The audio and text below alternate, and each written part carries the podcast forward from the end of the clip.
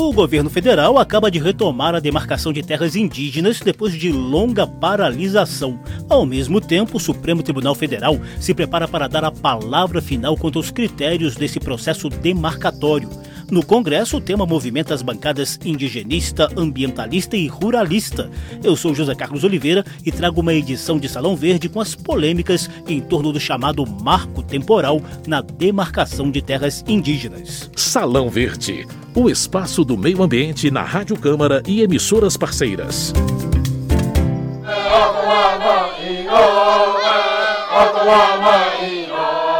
Em junho, o Supremo Tribunal Federal vai retomar o julgamento da tese do marco temporal, que só permite a demarcação de terras indígenas que já estavam ocupadas por esses povos tradicionais até 5 de outubro de 1988, data da promulgação da Constituição Federal. O caso a ser julgado envolve um processo contra o povo Xocleng de Santa Catarina. A decisão do STF terá repercussão geral, ou seja, passará a orientar julgamentos semelhantes em todo o país.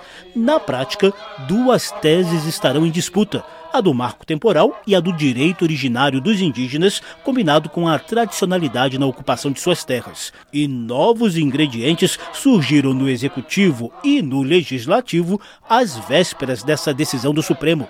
O governo Lula totalmente contrário ao marco temporal, acaba de homologar seis novas terras indígenas após cinco anos de paralisação nas gestões anteriores. Os decretos foram assinados no acampamento Terra Livre durante o Abril Indígena em Brasília. O anúncio veio na voz de uma emocionada locutora indígena. Parentes e parentas, neste momento, o presidente da República, Luiz Inácio Lula da Silva, assinará os decretos de homologação das seguintes terras indígenas. Terra indígena Arara do Rio Amônia, no estado do Acre. Terra indígena Tremembé da Barra, do Mandaú, no estado do Ceará. Terra indígena Rio dos Índios, no estado do Rio Grande do Sul. Indígena Avacanoeiro, nos estados de Goiás. Terra indígena Cariri Chocó, no estado de Alagoas. E terra indígena Uneiuxu, no estado do Amazonas.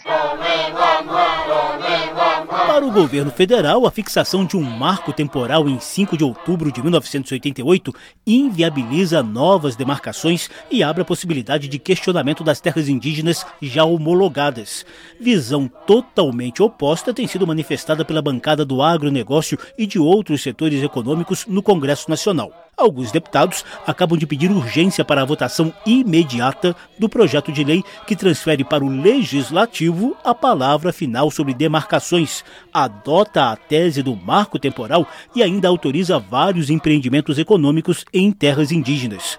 O produtor rural Norberto Júnior, que também é vereador na cidade de Brasnorte, no Mato Grosso, participou de audiência pública na Câmara dos Deputados e defendeu o marco temporal. Temos o município de Brasnorte, que já tem 10,1% do seu território demarcado e homologado, tradicionalmente ocupado pelos povos no 5 de outubro, que isso tem que ser respeitado. Mas de 2002, 2007 para frente entraram estudos de ampliação dessas reservas, tirando o direito constitucional de produtores que têm escritura, certidão, que estavam lá muito antes da homologação das áreas em si que estão homologadas. Mato Grosso não vai admitir ampliar ou criar mais um milímetro de reserva indígena. Estaremos juntos com todo o agronegócio e a nossa população lutando. Já Priscila Terena, assessora jurídica do Conselho do Povo Terena, também veio à Câmara, onde citou 156 terras, oito etnias e mais de 80 mil indígenas impactados em caso de derrubada do marco temporal e aprovação do projeto de lei defendido pelo agronegócio. A aprovação é a declaração do nosso extermínio, é o início da institucionalização do nosso genocídio.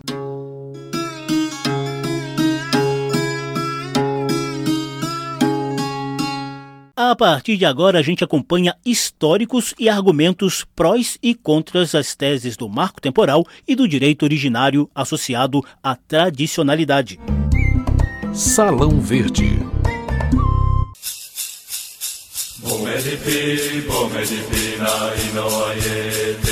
Eloy Terena é doutor em Direito e Antropologia. Atualmente ocupa a Secretaria Executiva do Ministério dos Povos Indígenas. Ele lembra que a tese do marco temporal surgiu durante o julgamento da demarcação da terra indígena Raposa Serra do Sol em 2009 no Supremo Tribunal Federal. Aquele julgamento histórico foi muito comemorado pelos indígenas por ter garantido a demarcação contínua do território e a desintrusão de vasta área ocupada por fazendeiros em Roraima. Porém, Eloy Terena lamenta a inclusão desse marco temporal de 5 de outubro de 1988 em algumas das condicionantes estabelecidas pelo STF. O marco temporal, naquele momento, não foi objeto de discussão por parte dos ministros. Então, se a gente pegar as condicionantes do caso Raposa Serra do Sol, em sua grande maioria, eles repetem partes do texto constitucional e ali está alguns dispositivos que, ao nosso ver, viola né, o entendimento do direito dos povos indígenas indígenas e está ali a questão do marco temporal ato seguinte, né, tanto o Ministério Público Federal e também várias comunidades indígenas interpuseram embargos declaratórios. Esses embargos foram julgados em 2013. E já nesse julgamento, o Supremo ele consolidou o entendimento que as condicionantes do caso Raposa Serra do Sol não vinculam automaticamente a administração pública. Elas têm apenas uma força argumentativa, né, uma força moral. Mas não obstante, muitos magistrados começaram a aplicar já o marco temporal temporal, né, determinando a suspensão de processos demarcatórios, despejo, inclusive, de comunidades indígenas, Ato seguinte, em 2017, o então o presidente Michel Temer né, assinou parecer vinculante. E aí, a partir desse parecer vinculante, tornou né, ob obrigatória a aplicação do marco temporal na administração pública. As terras Guirarocá dos Guarani Kaiowá e Limão Verde dos Terena, no Mato Grosso do Sul, são exemplos de demarcações anuladas pela Justiça com base na tese do marco temporal. O Ministério Público contra-argumentou que, em muitos casos, os indígenas só não estavam na terra em 5 de outubro de 1988 porque haviam sido expulsos em disputas de posse e em conflitos agrários.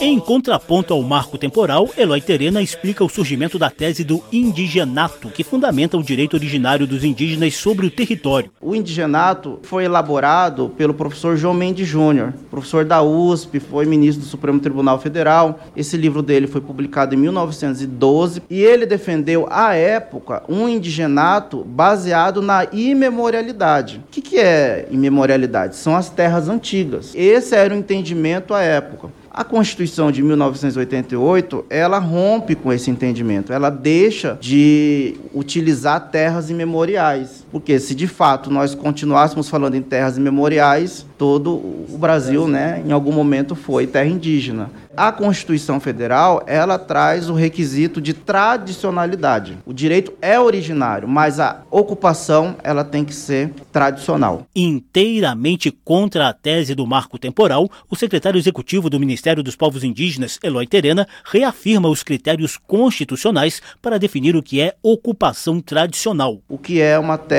tradicionalmente ocupada, né? São aquelas necessárias para sua habitação permanente, a reprodução física e cultural, para as atividades produtivas e aquelas necessárias à preservação dos recursos ambientais. Então, nós entendemos que existe uma hermenêutica constitucional da posse indígena. Tanto é que a terra indígena, a propriedade é da União mas o usufruto exclusivo é de quem? É do indígena. O indígena não pode dispor, não pode alienar, não pode abrir mão desse território. Então a gente vê que tem todo um regime jurídico constitucional diferenciado do regime jurídico privado que ocorre com você que tem a sua fazenda, seu apartamento, seu terreno, que você tem todo o poder de dispor de seu território.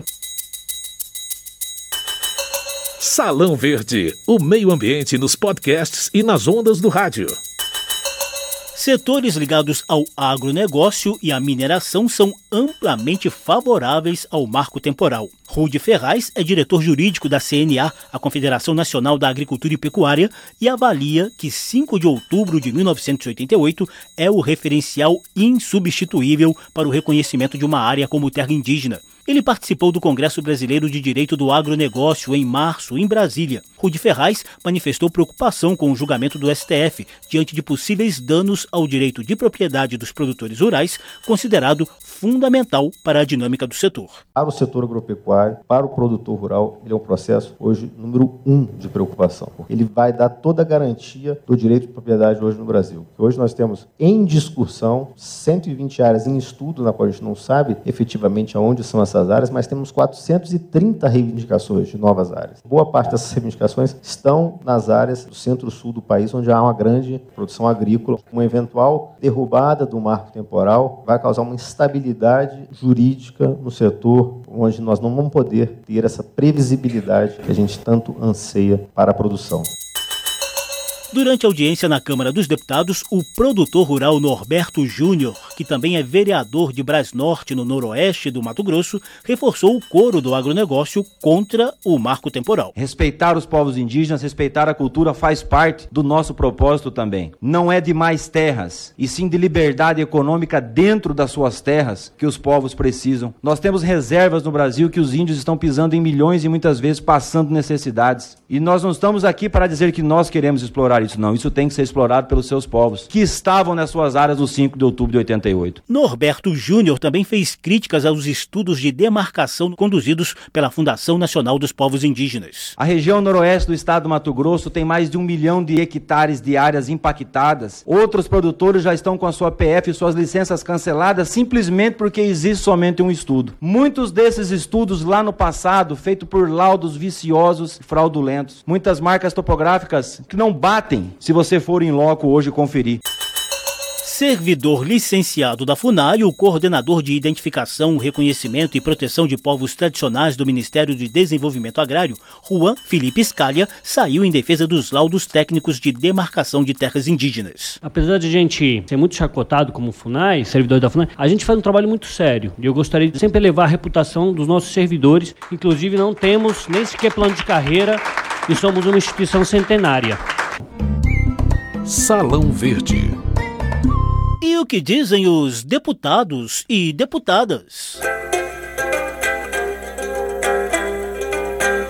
O deputado Zé Trovão, do PL de Santa Catarina, é o principal autor do requerimento de urgência para que o plenário da Câmara vote imediatamente o projeto de lei que, entre outros pontos, adota a tese do marco temporal na demarcação de terras indígenas. Segundo ele, a intenção é buscar segurança jurídica e estabilidade das atividades produtivas nas áreas rurais. Parece que essa discussão se tornou uma guerra, mas ela não é. Nós queremos dar aos povos indígenas e também aos produtores rurais tranquilidade nos campos, porque também os produtores rurais estão desesperados, porque terras que são ocupadas há mais de 50 anos por produtores e que foi comprada serão tomadas deles. Já o deputado Ivan Valente, do PSOL de São Paulo e da Frente Parlamentar Ambientalista, avalia que a mobilização dos ruralistas pela votação imediata do projeto de lei é uma tentativa de influenciar a decisão do Supremo Tribunal Federal prevista para 7 de junho. Porém, Valente aposta na derrubada da tese do marco temporal. Ao discutir discutir a questão do marco temporal, se pretende inviabilizar as demarcações das terras indígenas, o STF deve dar um não ao marco temporal. Decidir de vez.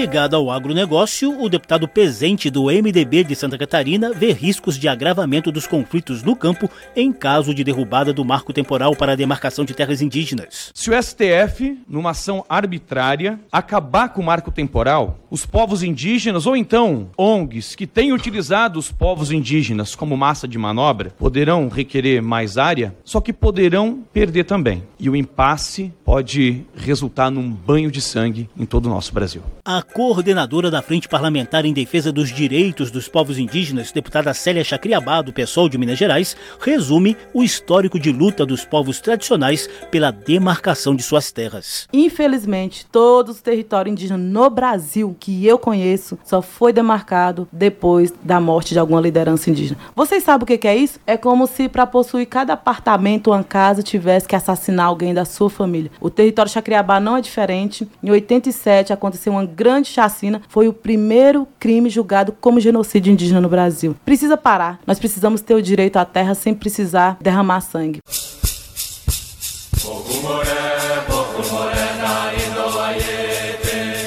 Salão Verde trouxe os debates em torno da demarcação de terras indígenas às vésperas da decisão definitiva do Supremo Tribunal Federal sobre os critérios demarcatórios. O programa teve produção de Lucélia Cristina, edição e apresentação de José Carlos Oliveira. Se você quiser ouvir de novo essa e as edições anteriores, basta visitar a página da Rádio Câmara na internet e procurar por Salão Verde. Tá tudo disponível também em podcast. Obrigadíssimo pela atenção. Tchau. Salão Verde o espaço do meio ambiente na Rádio Câmara e emissoras parceiras.